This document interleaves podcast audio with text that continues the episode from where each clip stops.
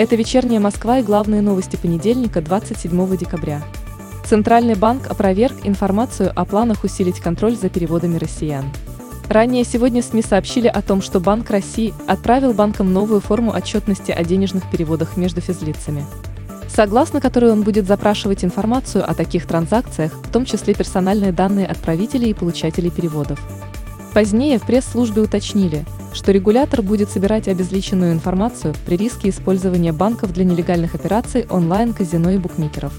В 2021 году Москва построила миллион квадратных метров жилья по программе реновации. Об этом заявил мэр столицы Сергей Собянин в ходе осмотра дома на Ангарской улице. Он добавил, что столичные власти планируют строить не только дома, но и школы, больницы и всю необходимую социальную инфраструктуру. Председатель Совета Федерации Валентина Матвиенко заявила, что законопроект о введении QR-кодов в общественных местах может быть серьезно доработан ко второму чтению. Документ, как уточнила Матвиенко, направлен на законодательное урегулирование и предоставление новых инструментов в борьбе с пандемией. Она добавила, что в законе должно быть прописано право переболевшего человека на получение справки при наличии антител. Министр иностранных дел России Сергей Лавров отверг возможность вступления России в НАТО. По его словам, вступление нашей страны в Североатлантический альянс невозможно, поскольку Запад не хочет иметь сопоставимых по влиянию соперников на международной арене. В Беларуси обнародовали проект изменений в Конституцию страны.